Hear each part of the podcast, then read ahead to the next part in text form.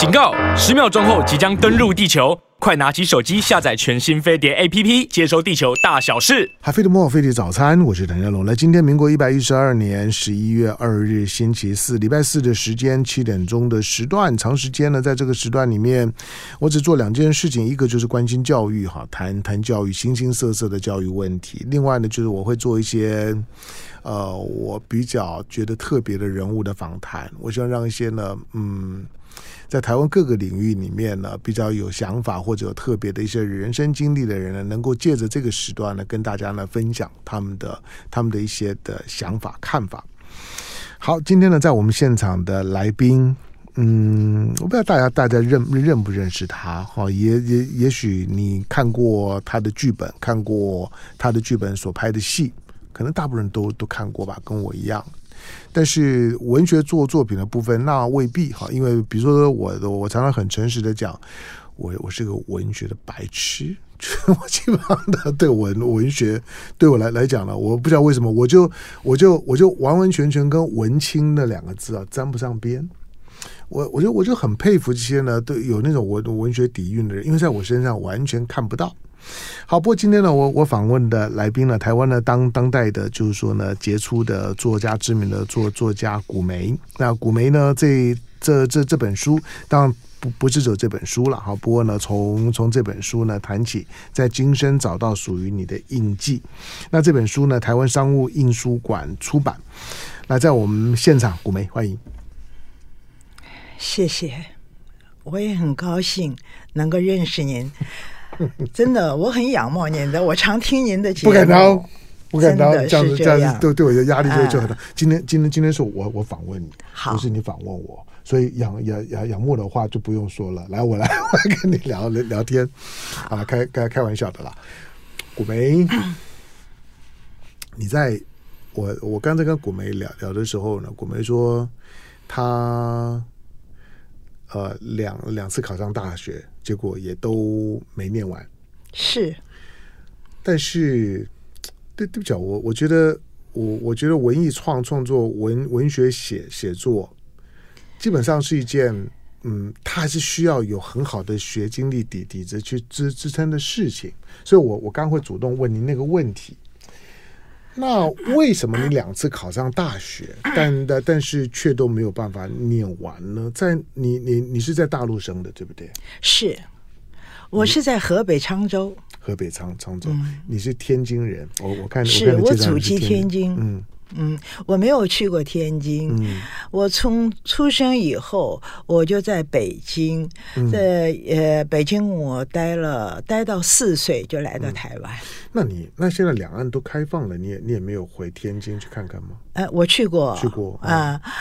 呃，我在十几年前，当初我和我先生有一部作品叫《星星知我心》。对。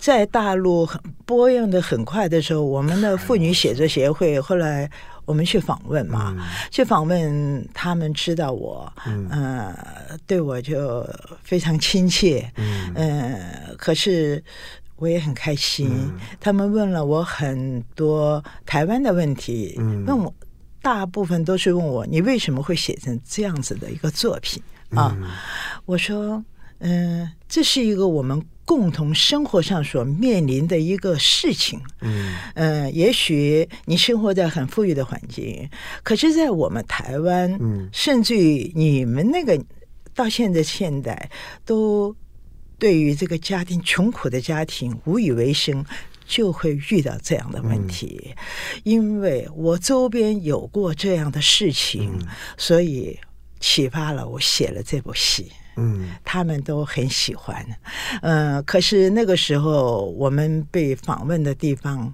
并没有去天津，嗯，我是在四年前，呃，应该还没有疫情时时候。嗯嗯我去天津，只不过是去几个定点看一看。嗯、只是我父亲告诉我，我们家的祖籍是天津市东马路一号。嗯、我特别去到那里，没有这个地址了，没有这地址，没有了，跟我一样全部都没有。我我我爸爸告诉我的老家的老家的地名，回去根本都已经找找不到了，找不到了，对呀，找不到了。嗯，嗯，所以。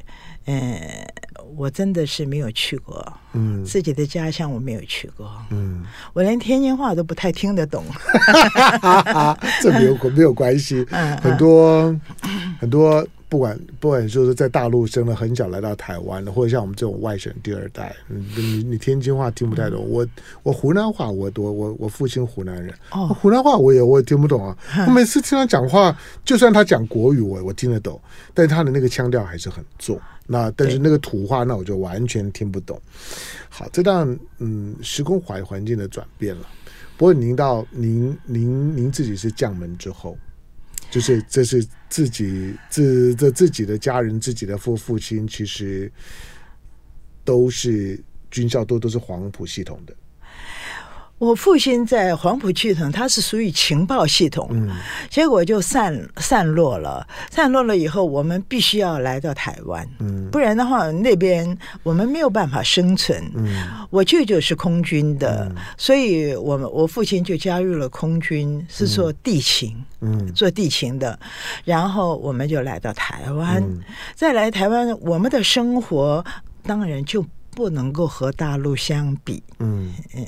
这就是从我有童年记忆里头我知道的，因为我的母亲她在从小她就是比较养尊处优的，嗯，可是来到这个地方又有姥姥姥爷舅舅一大家子人的时候，她的身体体力不支，又生了弟弟妹妹，所以比家里头的生活重担几乎都是在我身上，你身上，在我身上。啊，所以我妈妈，所以所以你老大，我上面两个哥哥要读书哥哥？哦。哦，对对对对对对，你跟你你你跟我说了，对啊，哥哥，所以我是长女啊，哦，嗯，所以我是长女，像像我妈妈在民国四十一二年的时候，她生我弟弟啊，我就休学，我常常在休学，嗯。嗯，可是我姥爷很爱我。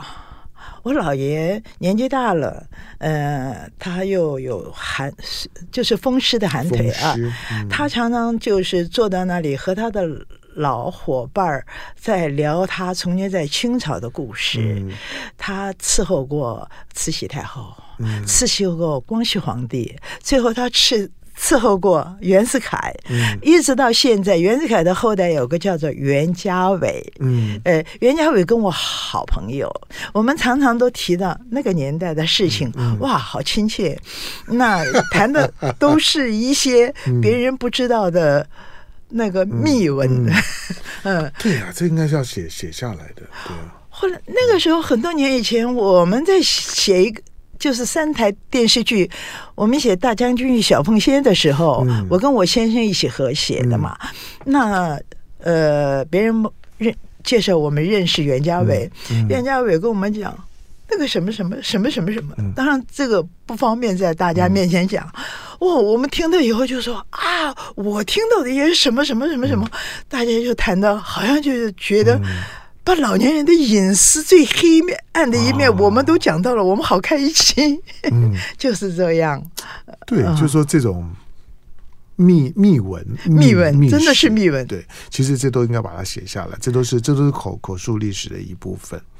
好，但你你这样你这样讲，突然有有有有有点懂了。当然，呃，刚刚古梅呢，古梅提到就是说，他跟他先生，那他们从事除了你，你除了喜欢文文学写作之外，也有很长时间的写剧本。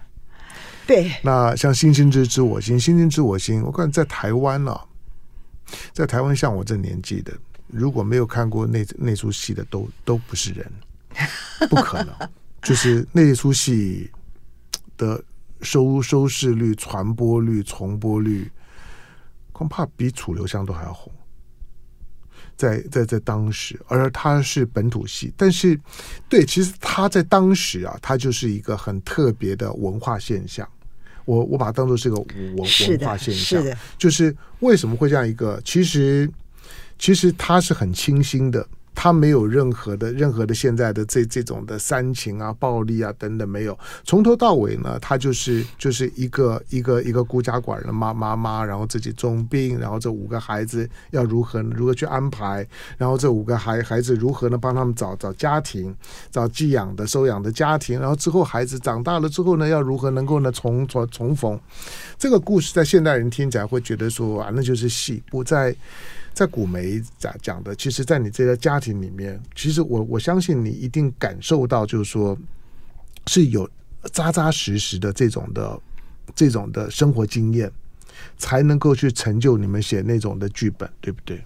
是啊，嗯，因为这个故事啊。嗯，当初我在写故事大纲的时候啊，嗯，非常有意思。嗯，很多人都问我说：“你怎么会想起写这个故事？”嗯啊，嗯、呃，我可以跟唐先生讲起这个渊源。嗯，因为当初三家电视台的时候啊，嗯，呃、华视啊，华视那个时候是演的是武则天，嗯，冯宝宝演的，红的不得了。冯宝宝，哎，那么。呃，中视呢？这还有多少人？哎，记得冯冯宝宝啊？哎，中视，呃，是汤兰花演的杨贵妃啊。OK，那两家电视台广告什么都很好啊，可是台视就很衰啊。那时候我们的呃总经理是石永贵，嗯，石永贵，石永贵就叫到林福地，就说我们要写一个成本很小的，要把他们两个打垮的，嗯。那个时候，石永贵常常跟我先生何小忠合作，就跑到我们家来了。他来我们家呢，就是一来到我们家，他就不想走。我们家住的碧潭边上嘛，在半山上，两个人在那个地方。我小时候也住在那儿。哎，他们就是下棋喝酒，我还要给他们做饭，还要给他们想故事，因为我每次都要给他们写故事大纲。后来我就在讲，我说我有一个这样的故事啊。林福地说什么故事？我就讲了这个故事。对，林林福地也去。呃，林福地是导演嘛？对，林福地也去。哎，他提到这个徐永贵林的林福地，对不对？对，嗯。后来我就把这个故事大纲我就讲给他们听了，因为我常常都是做这种写故事大纲的事儿。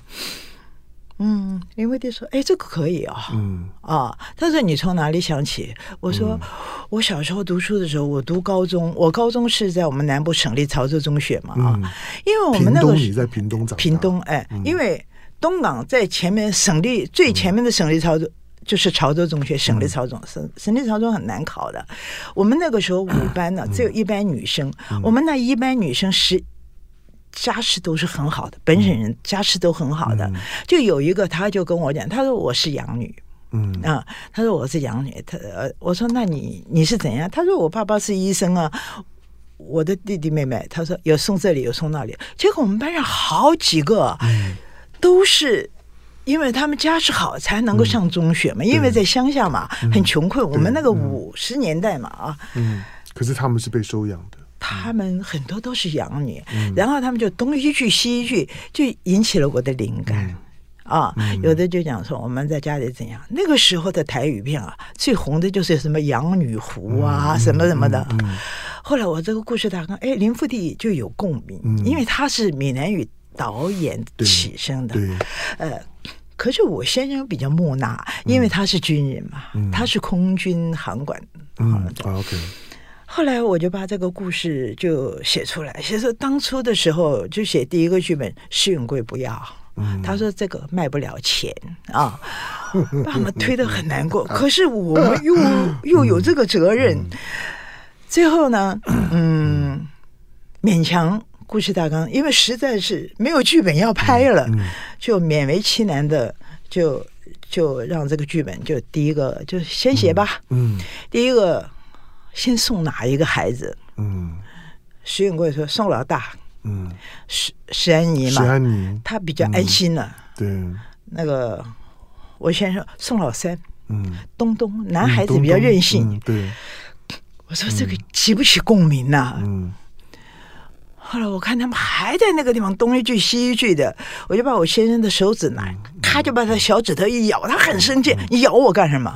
最小偏脸，是不是最小的最疼？听我的，我是妈妈。他说我们不管了，反正我们这个是老三，因为我们收视率是老三嘛，我就写的第一本、第二本、第前五本都是我写的，他们都不肯挂名哦。嗯，你挂名，我是好挂名。哦你不要用你的古梅了，你小时候古梅挺有名的，你画别的，我就用的什么彭妈，用我的女儿姓一捧彭彭娘啊什么。结果送上去了以后，石永贵还不喜欢，嗯要找一个大牌当这个妈妈了。嗯这个这个妈妈，我们就找的，呃，这个归亚蕾。嗯，归亚蕾就说：“我几级啊？”我们说五级就死掉了。哇，好歹我是个影后，五集就死后，他不要，嗯，OK 他不，连一个要死的妈妈要送走的这个主角都没人要啊。结果，我先生何小忠跟林福弟就去吃宵夜，那个时候有红包场嘛，一抬头一看，看的吴敬贤的照片，哎，这个可以，嗯，这个不化妆就是要死的样子。看着就很苦命啊。对对对，吴吴吴敬贤就是那样，但是但是其实那那出戏啊，我跟你讲，你你你现在跟我讲的这个故事啊，嗯，他他们年轻人大概根本谁谁是谁都搞不清，但是我都知道。对，好，但没关系，我们我们两个聊。我说吴呃吴敬贤的让我好奇说，他本来是唱歌的，对，在我记得这出戏之前，他我不记得他有演过演过演演演过戏，所以呢，所以当把吴敬贤呢 从一个歌手，而且那个时候他已经不是太红的歌手，他已经不行了对，已经不不行了，就基本上面从台湾的演艺圈或者说的或者说这个歌歌唱圈子里面。唱红红红包场就已经是已经是已经是不红的不红的歌歌手了，但是把他找来演这出戏，对我同意，就是找吴敬贤演演演演苦命的妈妈是不用化化化妆的，她天生看起来就就是那个样子，完全好？正确。那个那个妈妈的角角色很重要，我告诉你，你你你回头去看啊，找找郭亚蕾恐怕还不太对的，找吴吴敬贤是比较对的。是但是我我我先进广告，来，在我们现场的是古梅。她真的很用功。古梅是是谁？可可能可能很多人也也读过他的小小说呢，读过他的他的他的散文。不过你没读过，或者跟我讲没关系。你看过《星星之知我心》吗？你起码要看过吧。来进广告，回头之后继续跟古梅聊。好，飞碟莫忘非得早餐，我是邓仁龙。来，今天星期四的时间，呃，我访问古梅。古梅是是谁？嗯，年年纪比较轻的，可能不见得不见得知道。不过。在那出戏里面呢，那出戏里面捧红了戏里面的每一个人，那包括最最最小的这这这这这个就是冰冰，然后然后然后小冰冰都因为这出戏而红。好，那虽然有一些的在当时的几个几个非常有名的童星，像石安妮，石安妮后来就嫁嫁嫁人，嫁人之后她几乎也就都不出来了。然后佩佩。对不对？然后，然后，然后，然后东东，哎，还有一个叫什么名字我忘了哦，还有一个，还有一个比较漂漂亮的那个小小女生，呃，很爱虚荣的。对对对对对对对对，那那叫什么名字？你看我，你看我基本上，我，我基本上都还都还、嗯、还记得，很可爱。好，但是呢，当你当你对《星星自我心》有印象，而且《星星自我心》后来拍续集，然后我觉得那个剧本那个那个那个 format，它反映的是那个大时代的大家的生活的环环境，嗯、一个妈妈。那先先生不在了，当他快要走的时候，放心不下这孩子，去帮孩孩子找归宿。那个故事本身就很动容。你你这样讲，我想起来，就在当时台湾的台湾的三台老三台，因为因为力量非常大，那拍的晚上的八八点档，那当然是当然是金金金鸡母啊。老实讲，八点档成不成功，就决定你这这一年大家的年年年终奖奖金啊。那那那个时候呢，最红的当然都是拍古装剧啊。对，所以你那时候拍了一个小清新的时时装剧，小清新就是就是不太需要需要什么道具啊、化妆啊这些成成本的演员选选选对，主要是那个剧本。老实讲，那出戏会成功是因为剧本，是因为古梅的关关系。好，那那你那个时候拍这出戏，对你人人生的影响应该也很大吧？这么成功，我没有什么。我对这个成功和失败啊，嗯、一向都很淡，嗯、很淡然，嗯、因为在我的写作旅程里面啊，嗯、呃，我没有任何人鼓励我，嗯，我都是自己在鞭策我自己，嗯，因为你什么时候开开始觉得你想写作，开始写作，写作？因为我两次大学没有考上，对，不是没有考上，是我没有能力进。可是我的同学、我的老师都对我充满了一种遗憾、嗯。嗯、啊。当我进入参谋大学的时候，我管图书馆。哦，因为空军指挥参谋大学是从重庆移过来的，他最好的很多的那个原版书，很多的等于是禁书哈，他们都还保留。哦，我在管书库管这十年里面，我可以说是每天都在看书，这么棒。嗯，我看书，然后我看了书以后，其中很多的很多的很老的文言书，我是囫囵吞枣的。嗯，那我手边是有个什么？一个国语词版。国语词典，嗯，我都是拿到国语词典来翻这个书啊，翻译这个书。后来我就说我投稿，嗯，可是我投稿啊，常常被退稿，嗯，被退稿，嗯。后来我就，嗯，有一次我妈妈就在那从大陆带来一个破棉袄，一个旧棉袄，他在晒的时候，他就在旧棉袄里头啊，拿出很多金圆券，嗯。他就说：“哎呀，我千山万水拿出来这些钱，怕在台湾你们买不到大米啊！嗯、可来到来到台湾，这些钱都变成废纸了。”他就很很遗憾，很遗憾。那我就在旁边就触动了我，嗯、我就写了一个破棉袄，嗯、写着妈妈的这份爱心、嗯、啊。然后我呢，就跑到我们那个卷区里头有那个外活啊，就是帮人家。订那个鞋帮子啊什么的，我就捡了。我说：“妈妈，我帮你订鞋帮子，赚点外快来补偿。嗯”我妈就说：“能够赚，那我能够买几几斤米呀？”啊，就如此，我就写了这么一个小说。我说：“我光用本名，光是退稿。我现在要用一个老名字，我就用古梅。嗯”结果就登出来了，在高雄的新闻报副刊，哦、给了我信心。嗯。这是我的一个启蒙。当初我拿到了一百三十块钱的稿费，不少啊。因为我是主编小说，嗯，我也吓到了。我就把这个钱，一百三十块那个时候一个月的薪薪薪水，不，我那个时候薪水蛮高的，我薪水那个时候八百块嘞。哦哦哦，OK OK，那哦那是后后来的事。呃，对对，八百块。我我只是啊啊，我是准备嘛，后来我都升到了上位，我是退休的嘛。后来我就把这个钱给我妈妈，嗯、我爸爸就讲哈，很感叹啊，嗯、那就激发了我，激发了我，我就我就写作，嗯、写作我就好像晕开了，就这个笔名真好，嗯、然后然后我就不断不断的就投稿退稿投稿退稿，后来我有一个教官就讲，他说古梅啊，赵宝珍你这么可爱的一个孩子啊，也不谈恋爱，嗯、也不干什么啊，嗯。嗯，赵宝珍是古梅的本名。哎哎，他说我，他说我们台北啊有一个文艺函授学校，嗯，那个主持人是什么？朱西宁、卢克章啊，他们这些大人物。那你投稿过去交一点钱，我就交了一点钱，我就试着投稿，结果他们很认真的替我嗯修改，修改了以后呢，嗯，我又。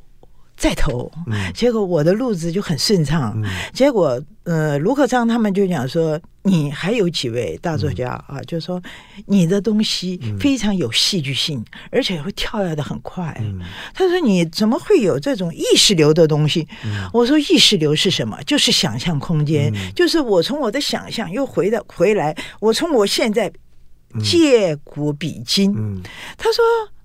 你写的很好啊，他说你为什么不写诗？我说我不会写诗，因为诗的想象空间太浪漫了，我没有浪漫的生活。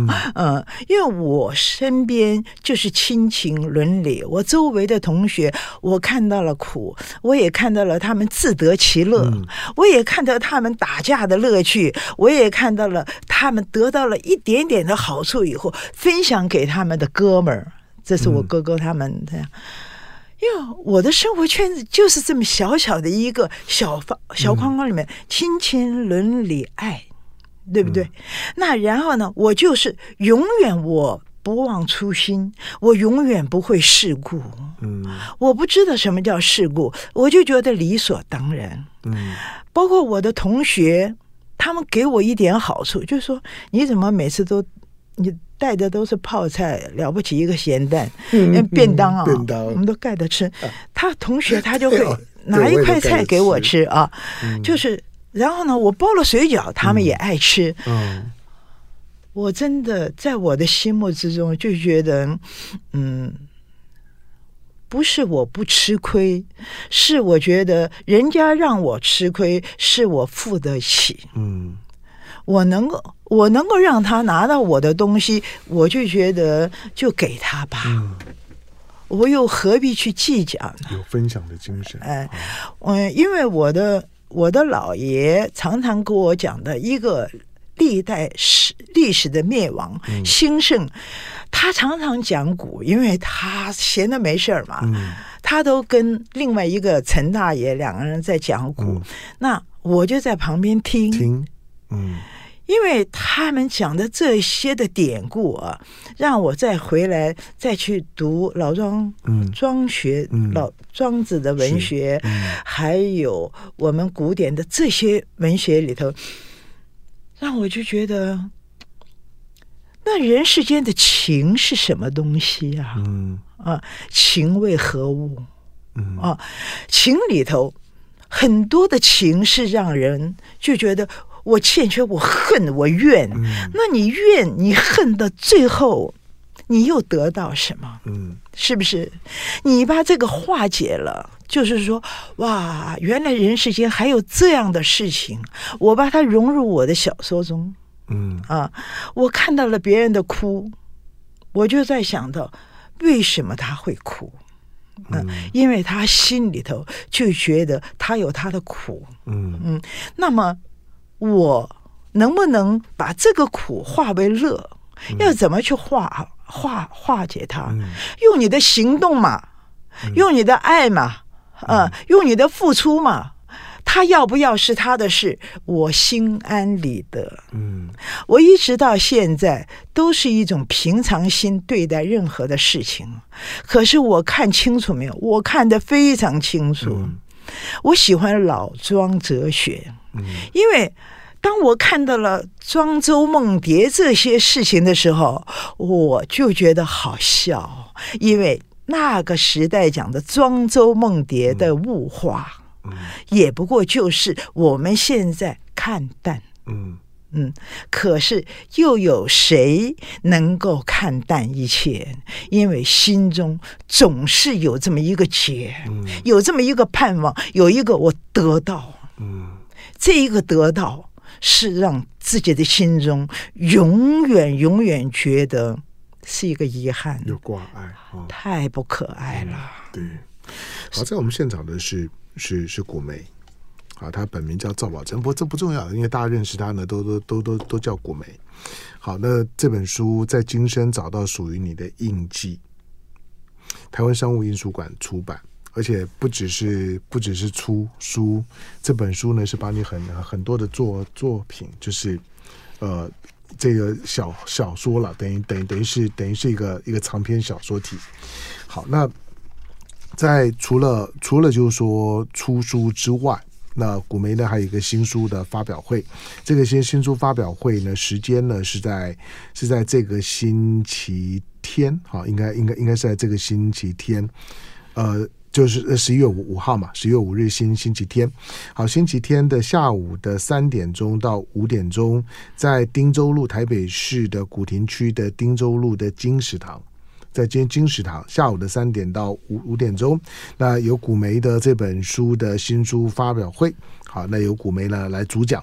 好，那古梅，当我我刚刚我刚从《星星知我心》呢跟古梅聊，是因为是因为一听到听到古梅，可能很多人没有没有没有读没有读文学做作品的纯文学涉猎的比较少的人，可能对古梅来，哎，好像好像好像知道。可《星星知我心》呢，那大家就就如雷如雷贯耳了。特别是《星星知我心》，对我我刚刚听你讲话的时候呢，我就能理解，就是说，《星星知我心》虽然是。一个家子里面的那种的聚散离合的那种的，其实是是很沉重的。每每一集，其实旁边穿插的小人物充满了爱，在在支支撑了这个这个苦命的妈妈跟这五个孩子。可是这妈妈终终究在面对一个 很现实，自己家里面很穷困，可是呢，自自自己又又快离离离世了。我就记得吴吴敬贤，反正戏里面呢，天天天就咳血嘛。那这五五个孩子要怎么安安排？那那个呢，听起来就是 就就就是很悲惨。可是整个戏给人家感觉不是一种悲惨的感觉，整个戏给人家的感觉是很有感情的。是很温暖的，就是你刚刚讲的那个爱的那个力量，在整出戏的贯穿，我觉得是那出戏成功的最重要的原因。就你在看的过程当中，你会你你看到的不是聚散离合，而是不管是妈妈跟着孩子，或者这兄弟姐妹之这这之间，哪怕是呢那个最小的那个那个时候的小小彬彬，就是就是可能对戏还不太了了解，可是也很。也很入戏，所以每每个人都都很红。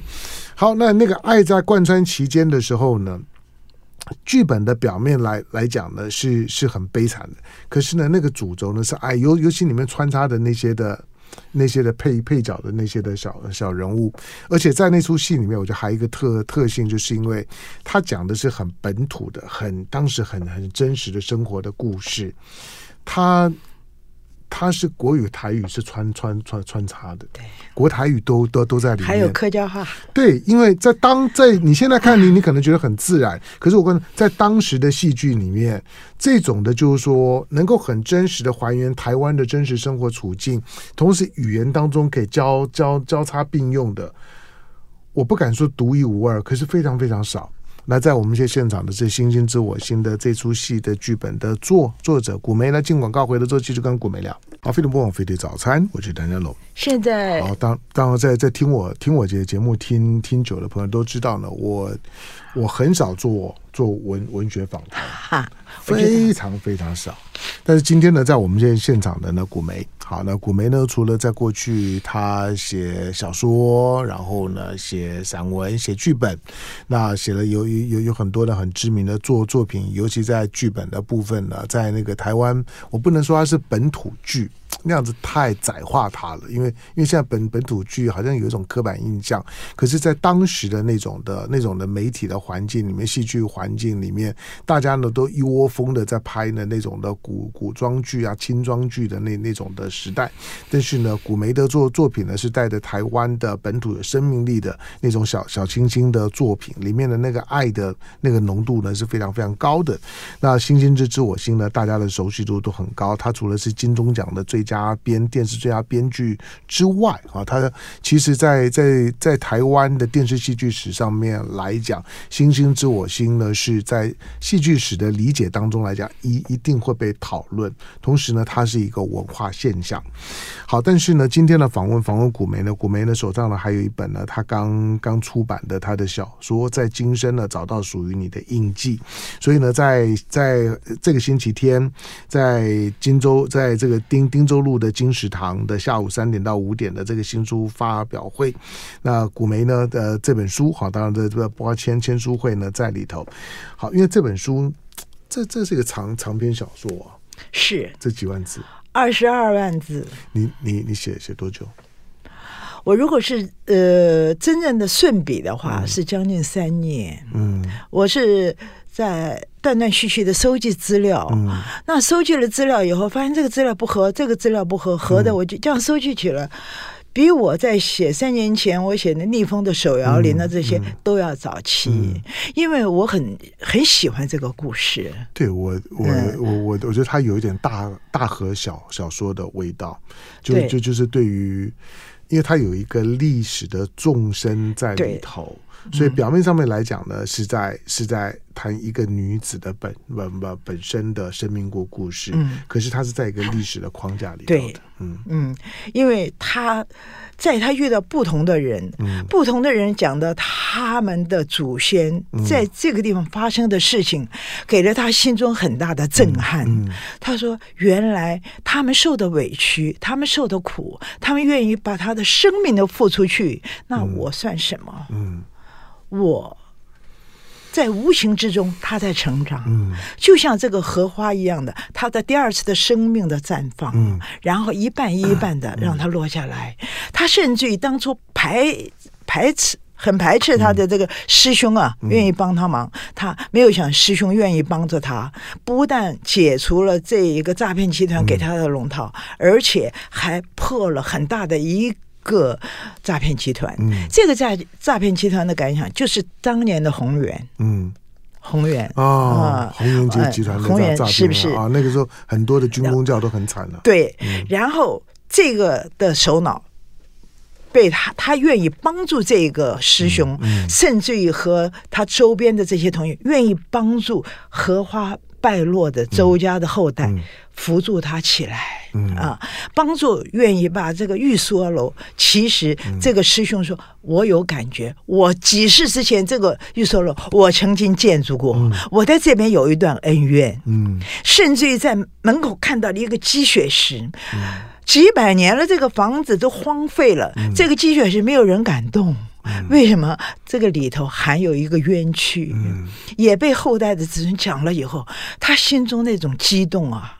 的核心就是这个林坡心，嗯、这个女主角，嗯、她是在这几个月里慢慢慢慢，她成长了，嗯、她就觉得啊，原来莲子心头苦，却有千年之爱。嗯、我是不是那一朵荷花呢？哎呀，我不配啊！可是我愿意让我周边的人，每个人都让他们爱之所爱，嗯、让他们得到他们该得到的。我。还是那个迎风招展的荷花，嗯，我就这样子的把我的生命看的是千世万世的美，嗯，这就是他的感觉，也是我写作的本意，嗯啊，就是他这个星星之我心是一个小小的一颗星光，嗯，可是这个在今世终于找到属于你的印记，印记是什么？是每个人心目中的，每个人心目中。都会有这么一个印记，这个印记是他的希望，是他的盼望，甚至于他永远得不到的，甚至于希望他能够得到，怎么样珍惜拥有的。我相信每个人都会有啊，只是在有形和无形之中。嗯嗯，不管有得到或没有没有得到了，任何人心里面那个印记呢，基本上就就是会让你念念不忘的东东西，对，就是不管好或者是是不好。不管得到或者是没有得到，是总之，在你心里面沉淀下来之后，它就会让你念念不忘。只要你稍微近一点的时候呢，那个印记呢就浮上来了。有时候呢带带给你感动，有时候带给你疼疼痛，这个这不管，每个人的感觉不一样。好，那这本这这本小的小说二十二万字，在今生呢找到属于你的印记。作者呢是古梅，好，当然呢过过去呢古梅呢有有有很多呢很多的很很忠诚的读者，那过去呢看他的戏呢看看的很很过瘾的，那这个时候呢古梅的新作品，好，这在这本书的新书发表会呢会在今天我们节目播出的时间呢十一月二号，会在这个星期天呢十一月五日，二零二三年十一月五日下午的三点钟到五点钟，好，在这个台北市的汀州路，汀州路其实就在我们这后后头而已，就在我们我们电台的。后头，汀州路的金石堂靠近公馆的这边的位置。好，在在金金石堂的新书发表会，感谢今天呢到我们现场，那跟大家呢分享了他自己的写作的生命故事的，在台湾他当代呢很很杰出的这个就是说呢小小说作家古梅，感谢，谢谢，谢谢主持人。好，今天还有还有一些问题没问到，因为我我对你在在。在在那个就是说呢，呃，空空军的那个参谋图图图书馆里面那个工作的经历，那个我我觉得应该可以再再找古梅呢再来聊，因为我印象当中能够在图书馆里面后来把文章写得很好的就两个，一个古梅，还有一个就毛泽东，就两个。好，来感谢古梅到我们的现场。就爱点你 U